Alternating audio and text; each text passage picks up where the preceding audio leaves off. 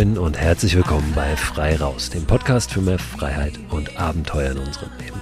Ich bin Christoph Förster und gerade zurück aus Japan. Ich bin gestern Abend wiedergekommen aus Japan, sitze heute Morgen jetzt hier noch nicht in meinem Studio wieder, sondern wie zu den Anfangszeiten des Podcasts in einem kleinen Kellerraum, umgeben von Schlafsäcken, die aufgespannt sind, Matratzen, damit der Sound auch hier vernünftig ist. Ich freue mich, euch heute erzählen zu können von Japan, von dem, was ich dort gesehen und erlebt habe. Ich habe mir ja den ein oder anderen Wald ein bisschen näher angeguckt. Das war auch der Anlass dieser Reise, mich ein bisschen auf die Spuren des Waldbadens zu begeben. Was das Waldbaden genau ist, welche Idee dahinter steckt, wie sich das entwickelt hat, dazu werde ich heute in dieser Folge auch noch etwas sagen. Aber bitte all diejenigen, die bei dem Thema Waldbaden jetzt sofort äh, die Augen rollen oder innerlich abdrehen und vielleicht sogar auch abschalten. Lasst euch mal darauf ein, weil das Waldbaden ist viel mehr und auch das habe ich wirklich als Erkenntnis gewonnen auf dieser Reise, als nur ein sich irgendwo hinstellen und Bäume umarmen und danach den eigenen Namen zu tanzen und noch ein Räucherstäbchen anzuzünden, um mal gleich alle Klischees zu bedienen. Waldbaden ist viel, viel mehr. Waldbaden ist etwas, was uns, glaube ich, alle weiterbringen kann und wir müssen es noch nicht mal so nennen, Waldbaden, sondern wir können da auch ein bisschen anders drauf blicken. Auf das, was der Wald uns gibt, was er uns schenken kann, wie wir in ihm unterwegs sein können, damit es uns besser geht. Und ich habe deshalb Japan als Reiseziel gewählt, um mich diesem Thema mehr zu nähern, weil sich die Idee des Waldbadens dort in Japan entwickelt hat. Auch dazu wird es in dieser Folge einige Infos geben, die hoffentlich nicht allzu trocken rüberkommen, denn ich habe natürlich auch einiges erlebt dort in den Wäldern. Auch davon möchte ich euch erzählen, wie das ist, eine Nacht in der Hängematte in einem japanischen Wald zu verbringen und was im Kopfkino so abläuft, wenn du weißt, dass da nicht nur du in diesem Wald unterwegs bist nachts, sondern vermutlich auch der ein oder andere Schwarzbär.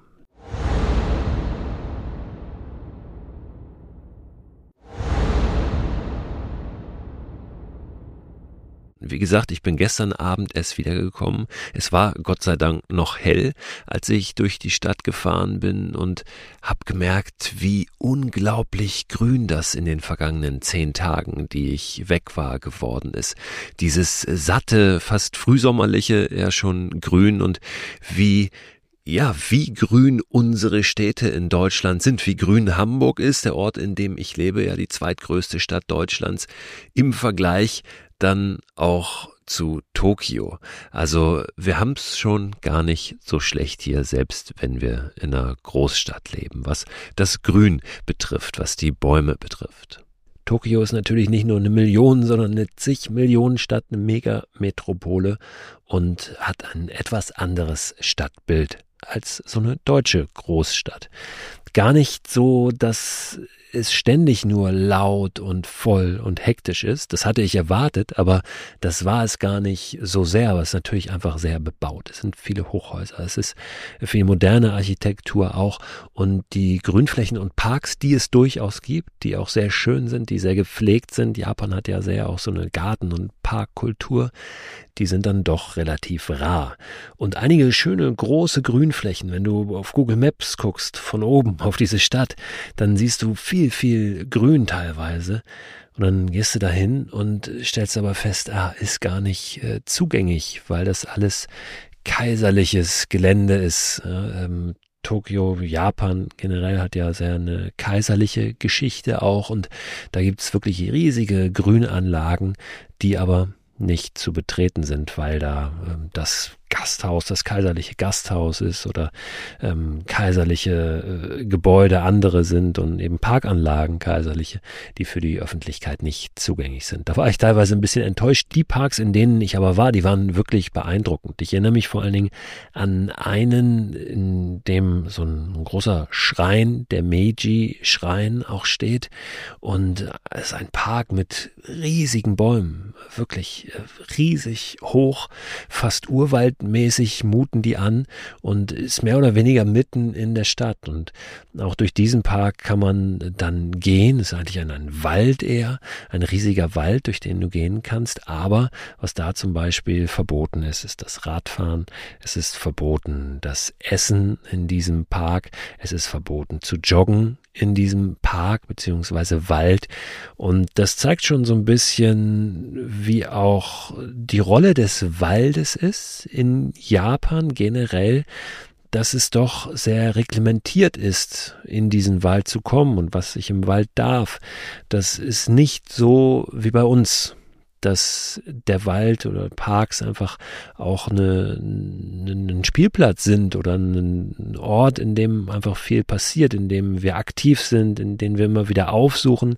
Also der Wald ist in Japan generell so ein bisschen dann doch ein Mysterium eher und ein Ort, der zwar da ist, der auch seine Bedeutung hat, dem Respekt entgegengebracht wird, dem aber dann auch so ein großer Respekt entgegengebracht wird, dass man sich nicht so richtig an ihn herantraut.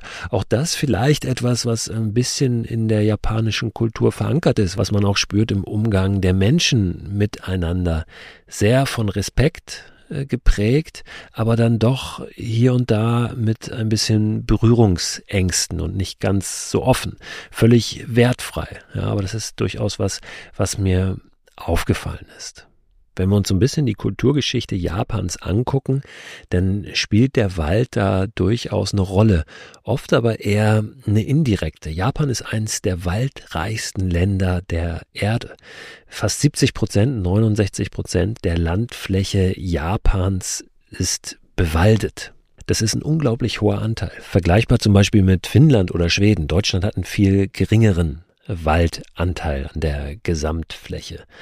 Und nun ist es so, dass das Waldgebiet, die Waldgebiete vor allem in den Bergen, in diesem zentralen Gebirge Japans zu finden sind.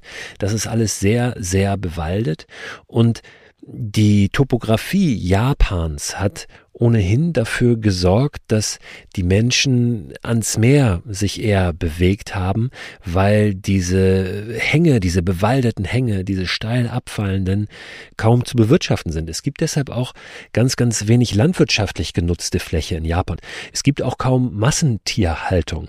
Ganz interessant, weil sich eben das Leben ans Meer konzentriert hat, weil die Menschen ans Meer gezogen sind, da die großen Metropolen entstanden sind und sie dort auch gucken mussten, wo gibt's denn jetzt hier was zu essen und der Fokus war dann natürlich auf dem Meer, auf äh, dem Fischen. Sushi kennen wir natürlich alle, viele weitere Gerichte Japans sind äh, sehr fischorientiert und es gibt eben wenig äh, Fleisch, also wenig Rindfleisch, weil es äh, kaum Massentierhaltung, also Rinderhaltung gibt in Japan. Kann man jetzt auch wieder überlegen, wie wirkt sich das möglicherweise auf die Lebenserwartung aus, die in Japan außergewöhnlich hoch ist.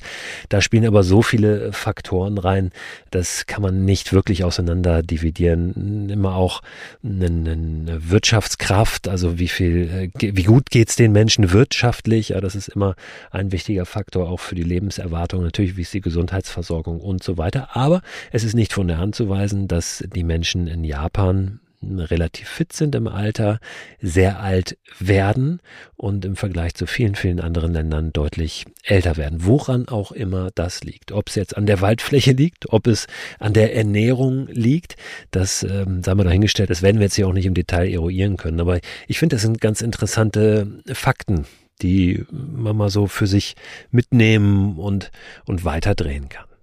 So, was hat das jetzt mit dem Wald zu tun?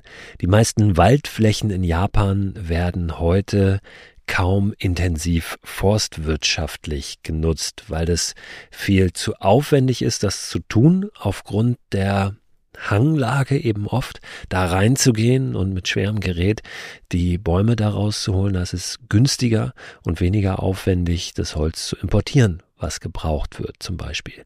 Das war nicht immer so, da komme ich auch gleich nochmal rauf, aber das ist so äh, der Stand heute. Wie geht's dem Wald heute in Japan?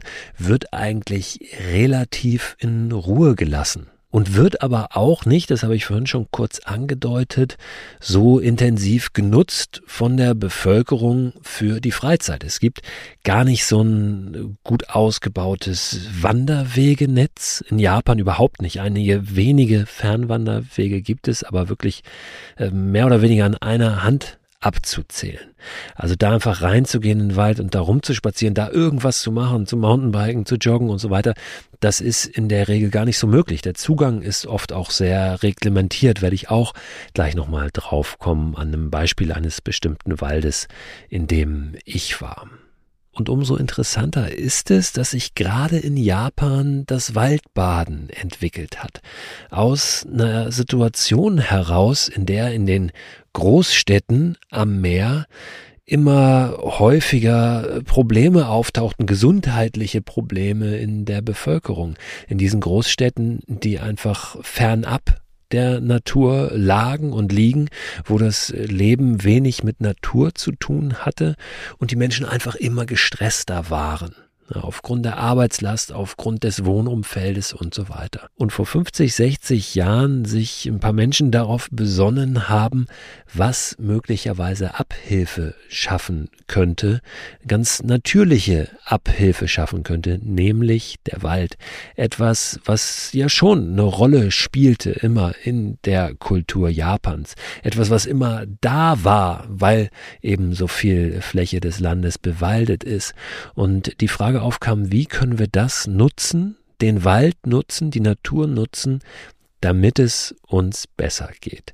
Und so hat das japanische Ministerium für Landwirtschaft, Forst und Fischerei 1982 zum ersten Mal das Shinrin-yoku, der japanische Begriff für das Waldbaden, das Forest Bathing, vorgeschlagen als eine Möglichkeit, dem Herr zu werden, dem entgegenzutreten, diesen gesundheitlichen Beeinträchtigungen und dafür zu sorgen, dass es einem besser geht. Seitdem wird das Shinrin-yoku, das Waldbaden, auch gefördert vom staatlichen Gesundheitswesen. Das heißt, man kann es sich verschreiben lassen anstatt von Medikamenten. Und es gab dann natürlich verschiedene Forschungen, Studien, werde ich vielleicht auch nochmal auf ein, zwei eingehen, die dann auch belegen konnten, auch im Vorfeld schon belegt haben, dass da tatsächlich eine Wirkung vorhanden ist. Eine sehr, sehr erstaunliche Wirkung zum Teil. Im Jahr 1982 wurde auch die erste offizielle Shinrin-yoku-Veranstaltung durchgeführt im Akasawa Forest. Im Akasawa Forest, der schon 1970 als erster nationaler Erholungswald Japans ausgewiesen wurde. Dieser Wald gilt als die Wiege des Waldbadens.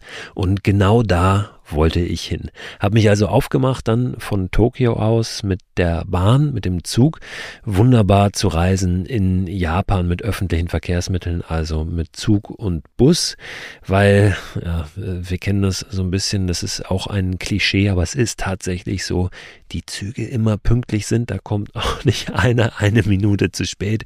Die Verbindungen äh, werden alle erreicht. Der fährt auch nicht von einem anderen Gleis ab. Also das ist wirklich äh, minutiös im wahrsten Sinne des Wortes durchorganisiert. Ich bin rausgefahren mit einem Zug ungefähr zwei Stunden, bin dann nochmal umgestiegen in einen äh, Lokalzug, einen Regionalzug und bin nach Agematsu gefahren. Agematsu ist ein kleiner Ort in einem Tal in diesem Zentralgebirge Japans in der Nähe von Nagano, was man vielleicht kennt, weil da mal die Olympischen Winterspiele stattgefunden haben.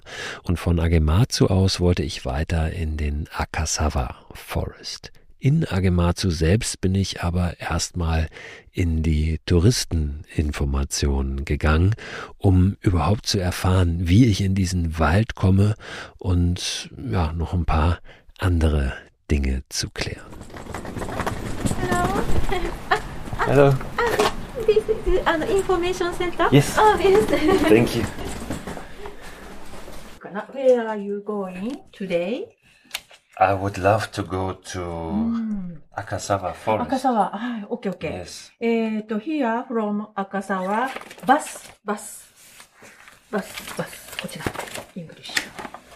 Next bus, えっ、ちょっと開いちゃうね。う、これか。So 30 minutes. はい。で、リターン。Mhm. えっ、と、これで行くとね、もうこれしかないわ。これだ。Ehrlich gesagt war ich schon in Agematsu als Tourist allein auf weiter Flur. Die zwei Damen der Touristeninformationen haben sich aber unglaublich Mühe gegeben, trotz der Sprachbarriere, die wir hatten, da eine Lösung für mich zu finden, beziehungsweise mir die Informationen zu geben, die ich brauchte. Eigentlich brauchte ich gar nicht viele. Ich wollte meinen einen Koffer unterstellen für drei, vier Tage und mich dann verabschieden mit meiner Hängematte gen Wald und wissen, wann der Bus da hochfährt. Nun ist es so, dass dieser Wald auch Reglementierungen unterliegt, was den Zugang angeht. Man darf in diesem Wald da oben nach 16 Uhr eigentlich gar nicht mehr rein. Man darf da nicht mehr sein. Da heißt, es gibt in dem Wald ein angelegtes Waldbadezentrum, ein Shinrin-Yoku-Zentrum mit mehreren verschiedenen Wegen, die ausgewiesen sind, beschildert sind. Es gibt mehrere Gebäude, ein kleines Waldmuseum, dann ein Waldmedizinhaus. Es gibt eine Möglichkeit, was zu essen. Es gibt sogar so eine kleine Bahn, die auf alten Schienenstückchen durch diesen Wald fährt. Und all das macht aber um 16 Uhr dicht und dann müssen da alle runter.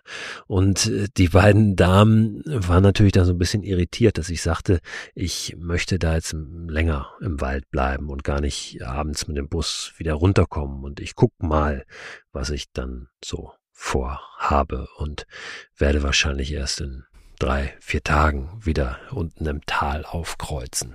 Aber auch da wieder der japanische Respekt, da heißt es nicht sofort, bist du bescheuert, sondern da heißt es, aha, hm, interessant. Und äh, eine Minute, zwei später kommen sie dann nochmal und sagen, äh, es, es, wäre vielleicht sinnvoll zu erwähnen, dass es Bären gibt, dass es wilde Tiere gibt darum, dass die in der Regel dann kommen, wenn keiner mehr da ist. Also ab 16 Uhr ist keiner mehr da. Wir wollten es nur sagen. Also äh, passen Sie auf. Um, uh, yes, I go hiking and stay in the mountains. Oh, okay. No, I have hammock. Yes. Yeah, yeah, yeah, yeah, yeah. あ、全部、全部。Ah, perfect. Thank you. Coco will open at 8.30 Yes. on Saturday, May 6th. で Perfect. Yes, yes. Thank you. very- 5月6日ね、8時半にここがオープンしますということで今伝えました。うん、はい。森林浴。森林浴.ジャマニーからジャマ森林に、おーおー Yes. おーおーえーと、えーと、All right. そうなんだ。はい So thank you very much. そしたら切符はいいのかな？えっと、チケットはどうする？赤沢あ、バスチケット。I think I will go one way いいの？and then I pay in the bus. Huh? うんうんうん。Yes. あ、うん、バスの中で払うね。ワンウェイね。 Yes. ワンウワンウェイね。うん Yes. うん、オッケー。はい。 Okay. はい。 Thank you very much. あ Thank you. はい。ー Have a nice trip. はい。 Thank you. Take care. Ja, so haben sie mich dann ziehen lassen. Ich bin in den nächsten Bus dann gestiegen. Als der abfuhr, standen die beiden Damen von der Touristeninformation da und haben gewunken mit kindlicher Freude mir hinterher. Und ich bin dann da hoch in den Wald, in den Akasawa Forest, der ein wirklich fantastischer Wald ist. Nicht nur, weil da unglaubliche Bäume stehen, auch viele verschiedene Bäume. Es ist keine Monokultur. Die vorherrschende Baumart dort oben ist die Hinoki-Scheinzypresse. Das ist der Baum, den es da am meisten gibt, für den dieser Wald auch am bekanntesten ist. Auch dazu sage ich gleich nochmal was. Aber viele, viele verschiedene Bäume und ein Terrain, was total abwechslungsreich ist, wo kleine Flussläufe sich durch diesen Wald schlängeln, dadurch halt einfach Täler entstehen, wo es mal bergauf geht, wieder bergab geht. Also wirklich richtig, richtig schön, ein unglaublich schöner Wald. Überall plätschert es ständig und wie ich schon gesagt habe, sind verschiedene Wege angelegt in diesem Wald, ähm, die man dann gehen kann. Die sind gar nicht lang, die sind bis zu drei Kilometer lang, zwei, drei, einer, glaube ich, war auch nur anderthalb Kilometer lang, sind farbig markiert auf einer Karte, auf verschiedenen Tafeln, wo man sich das anschauen kann. Und dann ist man auf diesen Wegen unterwegs und sollte aber die Wege auch ja nicht verlassen, denn dahinter ist der Wald und im Wald ist es gefährlich. So ein bisschen ähm, kam das so rüber.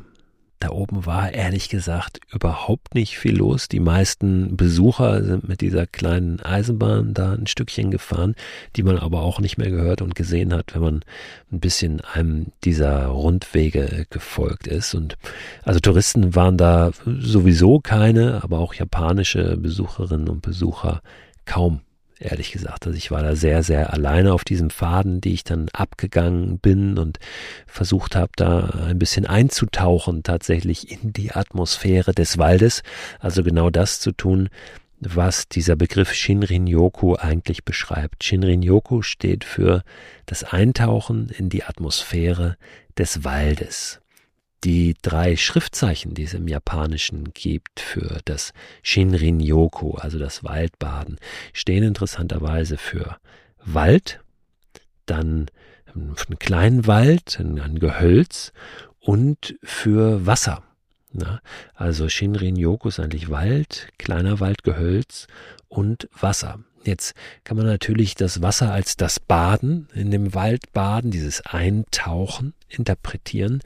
Ich hatte das so vorher aber noch nie gehört mit diesen verschiedenen Schriftzeichen und ihrer Bedeutung und habe mich gefragt, ob das nicht vielleicht auch bedeuten kann, dass das, was das Waldbaden, das Shinrin-yoku ausmacht, an einem Ort stattfindet, in dem es genau das gibt. Ein Wald, kleine Wälder, Gehölz und Wasser. Denn das Wasser war dort in dem Wald, in dem Akasawa Forest wirklich ständig präsent und ist ja erwiesenermaßen auch etwas, was eine wohltuende Wirkung auf uns hat. Fand ich ganz interessant, nur am Rande. Shinrin-yoku, also Wald, Gehölz und Wasser. Ich bin eine Zeit lang da rumgeschlendert in dem Wald. Auch das wieder was, was das Waldbaden eigentlich charakterisiert, das Schlendern, das ziellose Umherstreifen im Wald und das achtsame Wahrnehmen von allem, was sich uns darbietet, ja, von der Natur, von den optischen Dingen, von dem, was wir riechen, was wir hören, was wir fühlen, ja, wie sich Dinge anfühlen, wenn wir sie anfassen. All das ist ja das, was das Waldbaden charakterisiert. Mir fiel es aber gar nicht so leicht, da wirklich loszulassen. Das hatte den Grund, dass ich ja nun meine Hängematte und eine ganze Menge Ausrüstung dabei hatte und einen Plan. Ich habe gedacht, ich muss mich jetzt hier verlaufen. Ja, denn wenn ich mich verlaufe, dann kann ich ja nicht rechtzeitig zurück und dann wird es dunkel und dann muss ich ein Notlager aufschlagen und dann kann ich eine Nacht hier oben in diesem Wald verbringen.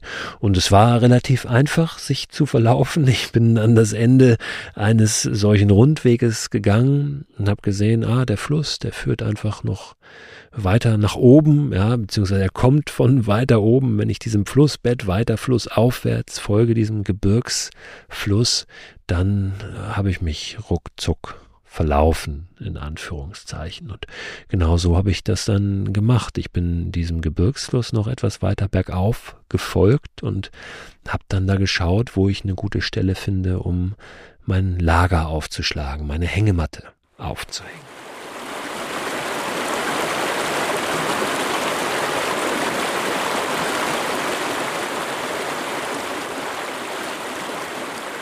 Jetzt war schon die Wahl dieses Lagerplatzes echt eine mentale Herausforderung, weil ich wusste, es gibt in diesem Wald unter anderem Bären. Schwarzbären. Und so einem Schwarzbären wollte ich natürlich nun nicht begegnen. Also ich wollte einen Platz suchen, an dem der möglichst nicht vorbeikommt nachts.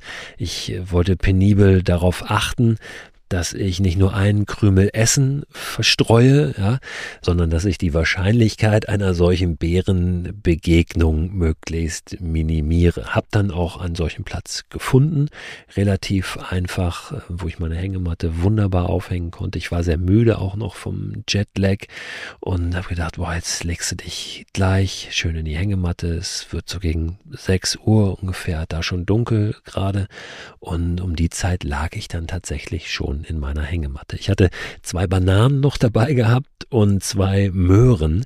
Die wollte ich aber unbedingt noch Essen.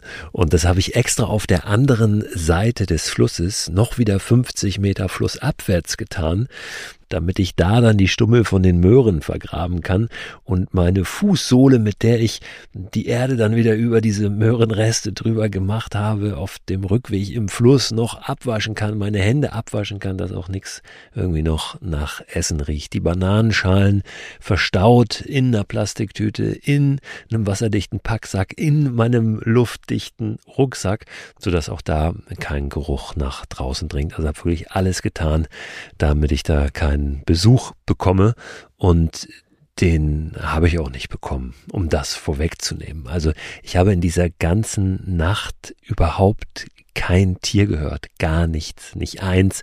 Selbst am Morgen war ich erstaunt, dass kaum Vögel zu hören waren. Also ich höre hier in meinem Garten in Hamburg, höre ich mehr Vögel. Also wenn ich morgens im Bett liege und das Fenster ist offen, dann ist da mehr Gezwitscher als in diesem Wald da in Japan. Völlig, völlig in der Wildnis sozusagen.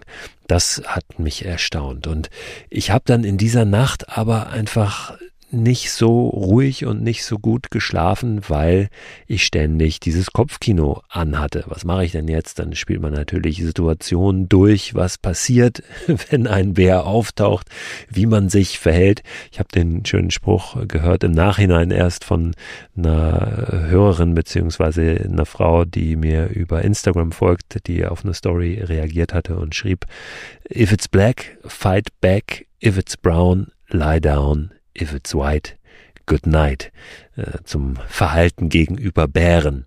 Also ich habe mir verschiedene Situationen durchgespielt, wie ich mich verhalte. Wenn der Bär dann auftaucht, hab's nicht gebraucht, aber sowas hält dich natürlich dann wach in so einer Nacht und trägt nicht unbedingt dazu bei, dass du ruhig schläfst. Und das geht dann tatsächlich auch mir so, der ja ein erfahrener Hängemattenschläfer ist und auch an äh, merkwürdigsten Orten schon gehangen hat, an irgendwelchen Wegen und so weiter. Aber das ist dann schon nochmal was anderes, wenn du auch weißt, da ist jetzt weit und breit kein Mensch, so im wahrsten Sinne des Wortes kein Mensch. Also die waren äh, ja mehrere Kilometer, zehn Kilometer weit weg, die nächsten Menschen wahrscheinlich. Und äh, ich bin dann auf mich allein gestellt da gewesen. Und vor allen Dingen hast du auch im Hinterkopf, wenn jetzt irgendetwas passieren sollte, dann müsstest du dich auch ganz schön erklären, warum du hier alleine im Wald hängst und äh, die Nacht alleine im Wald verbringst. Also, das war eine relativ unruhige Nacht, obwohl es trotzdem ein tolles Erlebnis war, da auch so alleine zu sein und das auch zu wissen. Aber ich habe mir in der Nacht gesagt, ich werde am nächsten Tag oder in der nächsten Nacht nicht mehr dort oben allein übernachten. Aus folgendem Grund.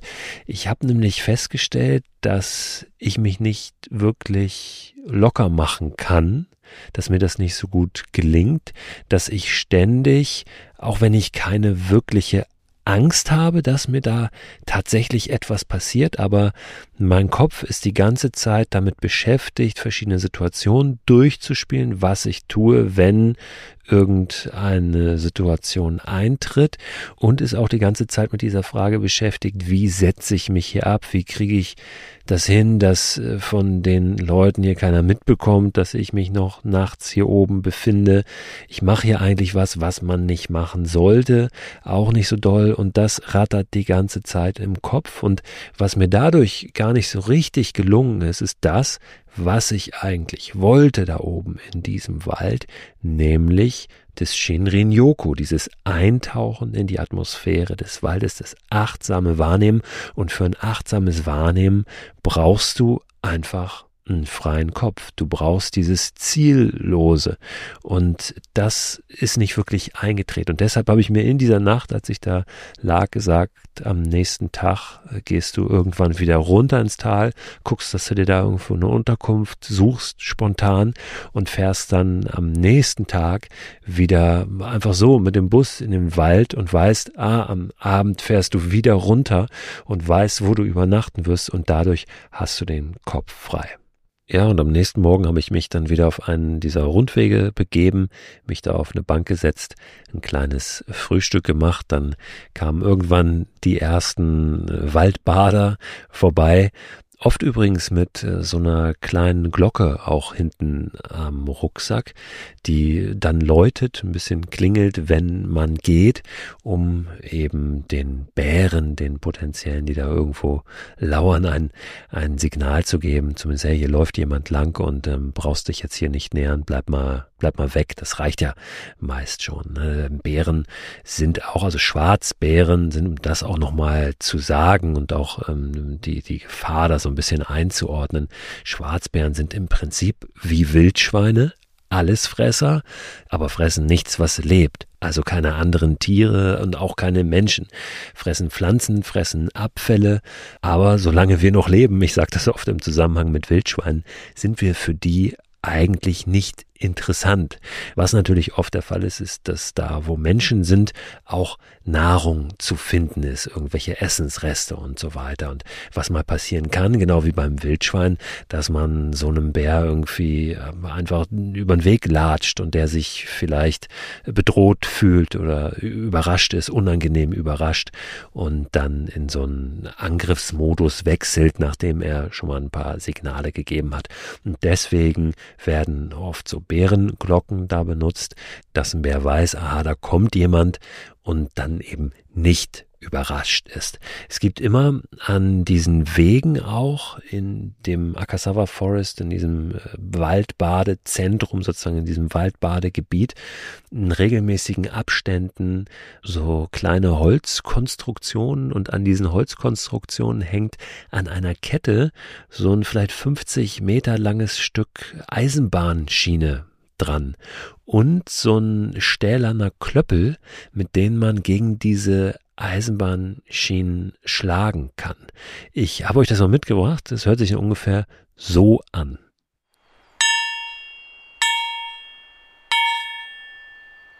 Und auch diese Vorrichtung ist dazu da, ein Signal zu geben, hier ist jemand, hier sollte man sich als Tier vielleicht nicht unbedingt nähern, zumindest nicht als größeres Tier. Ich bin dann eine ganze Zeit diesen Wegen dort gefolgt, habe mich an einige Bachläufe gesetzt und mir ist es viel besser gelungen, an diesem Tag wirklich da einzutauchen und runterzukommen, mir Sachen anzugucken, auf Details zu achten und irgendwann gegen Mittag habe ich dann doch so langsam wieder mit dem Gedanken gespielt, ah, was wäre denn, wenn du doch noch mal Nacht hier bleibst? Ah, hier ist doch so ein ganz netter kleiner Unterschlupf, wo man sich hinsetzen kann und picknicken kann, mit so einem Dach, aus so einer hölzernen Konstruktion, auch äh, konstruiert aus äh, solchen Zypressenbäumen, die dort wachsen. Und das hätte sich perfekt geeignet, um da die Hängematte aufzuhängen. Da hätte ich sogar ein Dach gehabt. Und wenn ich irgendwo mich an dem Ende eines Pfades um vier ein bisschen aufgehalten hätte und da vielleicht gegen sechs wieder aufgetaucht wäre, dann wäre da auch keiner mehr gewesen. Und vermutlich hätte ich dann da auch die Nacht an, an so einer, so einer Picknickstelle verbringen können. Da war sogar direkt nebenan ein kleines Toilettenhäuschen. Aber als ich dann auf das Schild geguckt habe, was an diesem Toilettenhäuschen hing, da konnte ich wenig erkennen, weil die Schriftzeichen ja japanische sind. Aber was ich erkennen konnte, ist äh, die Abbildung darauf. Das war nämlich ein Bär. Und ich glaube, das hieß so viel wie, wenn du hier auf Toilette gehst, dann guck doch mal kurz vorher, ob nicht ein Bär drin ist. Und ich habe dann nach, nach einigen Minuten gedacht, nee, jetzt bist du genau wieder da, wo du nicht sein wolltest, weil du wieder darüber nachdenkst, was wäre, wenn, welche Situation auftritt und so weiter. Also habe ich gesagt, nein, ich mache das heute anders. Ich fahre wirklich mit dem letzten Bus wieder runter. Der fährt um kurz nach vier und das habe ich gemacht. Bin in den Ort, bin wieder zu meinen zwei Damen von dem Tourismusbüro dort. Die haben mir ein bisschen geholfen. Es gab ein einziges Zimmer noch in dem ganzen Ort, beziehungsweise eine einzige Unterkunft, die noch Zimmer hatte. Ein Western-Style-Zimmer, haben sie gesagt, hätten sie noch. Ich habe gesagt, ich möchte gar kein Western-Style. Ich möchte ganz gerne Japanese-Style. Da hatten sie auch noch eins. Das war fünf Euro teuer teurer, weil es ein bisschen größer war, aber da habe ich mich sehr drüber gefreut, dass ich das genommen habe, weil das dann ja tatsächlich sehr traditionell war mit Stühlen, die im Prinzip keine Beine haben und direkt auf dem Boden sind mit einem ganz tollen ähm, so so Bambus-Teppichartigem Fußboden, der ganz federnd ist äh, mit mit vielen kleinen Details. Und da habe ich dann zwei Nächte verbracht und bin von dort aus nochmal einen Tag hochgefahren in den Akasawa Forest und äh, bin da nochmal tiefer eingetaucht und habe so tatsächlich für mich nochmal erfahren, was wirklich, wirklich dieses Waldbaden ausmacht, was wirklich der Kern dessen ist. Und das ist dieses Ziellose, dieses Schlendern, dieses gar nicht unbedingt sich dahinstellen und Bäume umarmen. Ich habe da niemanden gesehen, der einen Baum umarmt hat. Das kann man machen. Also ich habe das auch schon gemacht. Ich habe das auch dort oben gemacht. Ich habe mich da mal ein paar Minuten hingestellt und bin mal eine innige Verbindung mit einem Baum eingegangen, mit mehreren Bäumen. Aber das ist nicht so, dass das jetzt eine Voraussetzung ist dafür. Es geht um dieses wirklich ohne Ziel in einem Wald unterwegs sein, gucken, hören, riechen, äh, versuchen vielleicht auch ein Stück weit zu verstehen, warum bestimmte Muster entstehen in der Natur, warum das Wasser auf eine bestimmte Art und Weise fließt. Es ist nicht immer nur fixiert auf den Wald und auf die Bäume, auf Rinde oder so, sondern es geht letztlich um jedes Detail, was da in einem natürlichen Umfeld zu entdecken ist. Und da mal ganz unvoreingenommen, ohne auch was werten zu wollen, hinzugehen und äh, sich dem hinzugeben, sozusagen. Und das, das ist so das, was ich wirklich mitnehme aus dieser Erfahrung. Das funktioniert halt nicht, beziehungsweise es ist etwas ganz anderes, als zum Beispiel irgendwo jetzt hinzugehen und zu sagen, ich möchte eine Nacht im Wald verbringen und ich möchte hier etwas Abenteuerliches erleben. Ich möchte mich hier Situationen stellen, die mich herausfordern, in denen ich irgendwie neue Lösungen entwickeln muss, in denen äh, ich stark sein muss und so weiter. Das ist alles legitim und wichtig und wer mich kennt, weiß auch, dass mir das wichtig ist, dass das für mich ein ganz wichtiger Part in diesem Mix des Draußenseins ist. Aber ich glaube, es ist eben dann besonders gut, wenn es tatsächlich ein Mix ist, wenn wir auch dieses Ziellose zulassen, wenn wir da ganz bewusst auch immer selber wieder uns hinbringen und uns dann aus solchen herausfordernden Situationen, wo ständig der Kopf noch rattert, ganz bewusst mal rausnehmen. Und das dann was anderes passiert, dass wir dann noch eine andere Seite auch an uns selbst kennenlernen und wir die Natur einfach anders wahrnehmen und auch nochmal anders wieder Vorteile daraus ziehen können. Denn wenn wir, nur ein Beispiel, wenn wir bewusst atmen, in einem Wald, wenn wir ganz tiefe Atemzüge nehmen, wenn wir diese Luft noch mehr reinlassen in uns und äh, sie sich noch weiter verästelt, ja, in den Kapillaren unserer Lunge und so weiter, dann können wir natürlich mehr profitieren von den Vorteilen, den gesundheitlichen, die da in der Luft zu finden sind, von zum Beispiel Duftstoffen wie den Terpenen, die gerade in Nadelbäumen wie den Zypressen oder auch japanischen Sicheltannen und so weiter, aber auch in unseren einheimischen Kiefern und Fichten vor allem zu finden sind dass diese Wirkstoffe dann noch mal mehr ihre Wirkung entfalten, wenn wir sie ganz bewusst wahrnehmen.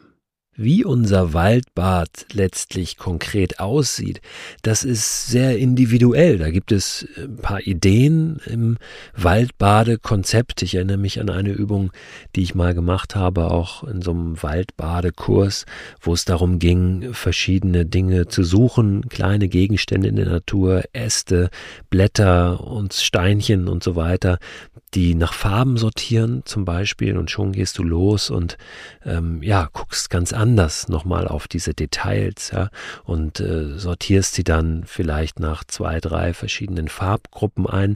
Also sowas zum Beispiel zu machen, das ist aber letztlich dann individuell und auch gar nicht unbedingt notwendig, solche ganz konkreten Übungen durchzuführen. Die helfen manchmal, um dahin zu kommen zu einer bewussteren Wahrnehmung. Aber ich glaube, das Wichtigste ist erstmal, ein Umfeld zu schaffen, in dem das möglich ist, so achtsam wahrzunehmen. Und in meinem Fall bedeutete das, einen Plan umzuschmeißen, den ich eigentlich hatte und mal wegzukommen von dem, was ich mir vorgenommen hatte und hinzukommen zu einem wirklich sich locker machen und dafür eben die Bedingungen zu schaffen. Ich glaube, das ist erstmal das Wichtigste und vielleicht die größte Herausforderung bei dem, wie wir normalerweise so da draußen unterwegs sind. Und weil ich eben von Mix gesprochen habe, es das heißt auch nicht, dass wir zwei, drei Tage jetzt fokussiert Waldbaden müssen, sondern wir können selbst, wenn wir zum Beispiel wandern gehen, wenn wir Mountainbiken gehen, wenn wir joggen gehen oder was auch immer da draußen machen, paddeln, schwimmen, dann können wir immer auch äh, ja so einen Mix kreieren, indem wir uns zwischendrin mal sagen, pass auf, zehn Minuten, halbe Stunde, vielleicht eine Stunde, jetzt mal nichts machen, nichts wollen, sondern nur einfach hier sein und gucken, hören, riechen, schmecken, fühlen. Studien vor allem aus Japan haben gezeigt, dass der Effekt, den zwei Stunden Waldbaden haben, zum Beispiel, relativ lange anhält. Dass der Effekt, wenn wir drei Tage Waldbaden gehen, sogar vier Wochen sehr, sehr stark anhält. Also alle vier Wochen mal zwei oder drei Tage wirklich sich in einem Wald aufzuhalten und da ziellos unterwegs zu sein, sich auf diesen Wald einzulassen. Das kann einen unglaublichen gesundheitlichen Effekt haben. Es sind verschiedene Parameter, auf die sich das Waldbaden auswirkt, unter anderem auf die Konzentration der sogenannten natürlichen Killerzellen die gegen Entzündungen im Körper agieren, unter anderem auch gegen Krebszellen agieren können. Und diese natürlichen Killerzellen waren in einer ganz bestimmten Studie, die 2007 durchgeführt wurde, auch im Akasawa Forest, die waren um 56 Prozent erhöht am Morgen des dritten Tages Waldbaden. Und diese erhöhte Konzentration hat angehalten über vier Wochen.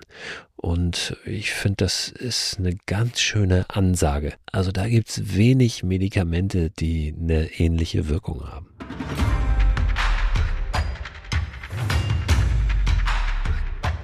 Ihr findet einige Eindrücke aus dem Akasawa Forest, die ich jetzt gesammelt habe in den letzten Tagen auf meinem Instagram-Account. Wenn ihr mögt, guckt da gerne mal vorbei. Ich werde den auch nochmal verlinken im Newsletter, der diesen Podcast begleitet. Ich guck mal, dass ich da diese Woche auch nochmal ein bisschen mehr Inspiration zum Thema Waldbaden und darüber hinaus reinpacke in den Newsletter, den ihr immer abonnieren könnt unter christoförster.com slash frei raus, wenn ihr das noch nicht getan habt. Nächste Woche werde ich nochmal eine zweite Folge aus Japan machen, sozusagen, mit meinen Erfahrungen und Erlebnissen aus Japan zum Thema Waldbaden. Ich war noch in einem anderen sehr spannenden Wald mit einer abgefahrenen Geschichte, mit einer abgefahrenen Flora. Von dem möchte ich euch gerne erzählen und nochmal so einen Ausblick versuchen, was das eigentlich alles für uns hier in Deutschland bedeutet.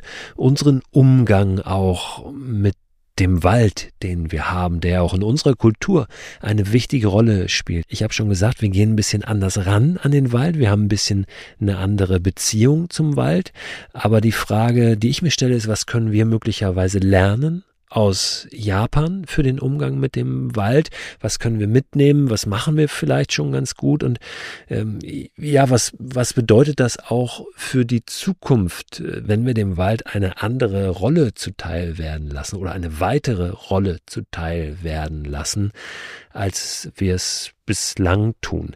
Ich fand zum Beispiel sehr, sehr interessant auch, dass in der japanischen Geschichte, ähnlich wie es in Deutschland ja auch ist, irgendwann ein Zeitpunkt erreicht war, wo die Wälder komplett abgeholzt waren und dann damals die Entscheidung getroffen wurde, nee, so kann das nicht weitergehen. Wir brauchen die Wälder, nicht zuletzt, um uns auch zu schützen vor Naturkatastrophen. Ich habe es vorhin gesagt, ein großer Teil der japanischen Landschaft besteht einfach aus Hängen aus Bergen und wenn da keine Wälder draufstehen und da Starkregenfälle kommen und die kommen viel in Japan. Also die Temperaturen sind ganz ähnlich wie bei uns, zumindest in Mittel- und Nordjapan, aber es regnet viel, viel mehr.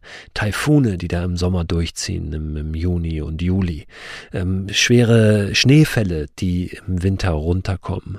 Wenn du da keine Wälder auf diesen Hängen hast, dann wird es sehr schnell sehr ungemütlich. Und Insofern wurde da irgendwann vor Jahrhunderten schon die Bedeutung auch dieser Wälder erkannt. Und es gab tatsächlich eine Ansage, gerade auch in der Region Kiso, wo der Akasawa Forest liegt, wer hier noch ein Baum jetzt fällt, der wird selber geköpft, sozusagen. Also One Tree, One Head. Und in der Folge dessen äh, haben die Wälder sich wieder erholt und man hat weiterhin Holz entnommen, aber sehr partiell, sehr gezielt. Diese Hinoki-Zypressen, die dort wachsen, also aus denen die Wälder hauptsächlich bestehen. Die sind dort ganz besonders stabil. Es ist ein, einerseits ein recht weiches Holz, was sich auch schnitzen lässt, wo sich Ornamente reinschnitzen lassen, aber was unglaublich stabil ist. Also die haben ganz enge, dichte Jahresringe zum Beispiel und werden deshalb verwendet und wurden auch in den letzten Jahrhunderten in der Vergangenheit immer wieder dafür verwendet, Schreine zu bauen. Also diese heiligen Konstruktionen in Japan. Dafür wurden diese Zypressen dann immer noch weiter entnommen und werden das auch bis heute. Also teilweise gibt es Schreine, die werden alle 20 Jahre von Grund auf neu gebaut. Traditionell mit dem Holz dieser Hinoki-Zypressen. Da gibt es dann traditionelle Fellrituale, äh, wo ganz klassisch mit Äxten mehrere Personen eine so eine große Zypresse fällen und dann diese Bäume da rausbringen aus den Wäldern. Aber was ich damit eigentlich sagen will, dass die Hoffnung zuletzt stirbt, dass es immer wieder die Möglichkeit gibt, auch in der Geschichte und auch Beispiele dafür gibt, Dinge umzudrehen oder Sachen zu erkennen und zu merken, hey, wir sind hier gerade auf einem falschen Weg, wir haben das hier alles abgeholzt, so funktioniert es nicht, so kommen wir nicht weiter, wir müssen das ändern. Und das ist äh, ein gutes Beispiel dafür ist, dort in Japan, hier in Deutschland oder in Mitteleuropa gibt es ja auch einige Beispiele dafür, dass sich solche Wälder erholen können und dass vielleicht eine Forstwirtschaft auch an Bedeutung verliert, dem Wald wieder eine neue Bedeutung zukommt, nämlich eine in dem Bereich der Erholung, der Freizeit und so weiter. Und wo das dann in der Zukunft auch noch wieder hinführen kann. Das finde ich auch sehr interessant. Auch diese Fragen werden wir alle nicht beantworten können, auch in der nächsten Folge nicht. Aber ich möchte gerne nächsten Donnerstag in der neuen Folge noch einmal über das Thema Wald, über Japan sprechen und über das, was es für uns bedeutet. Ich danke euch fürs Zuhören. Das war jetzt heute mal so ein bisschen anderer Exkurs, aber mich könnt ihr euch wahrscheinlich vorstellen, habt es jetzt auch gemerkt, ähm, hat das beschäftigt und beschäftigt das. Und ich möchte in diesem Podcast auch einfach ganz gerne euch teilhaben lassen an, an dieser Suche nach Antworten auf Fragen, die ich so habe und die ihr möglicherweise auch habt. Jetzt macht's erstmal gut, schlendert ein bisschen und dann hören wir uns nächste Woche wieder.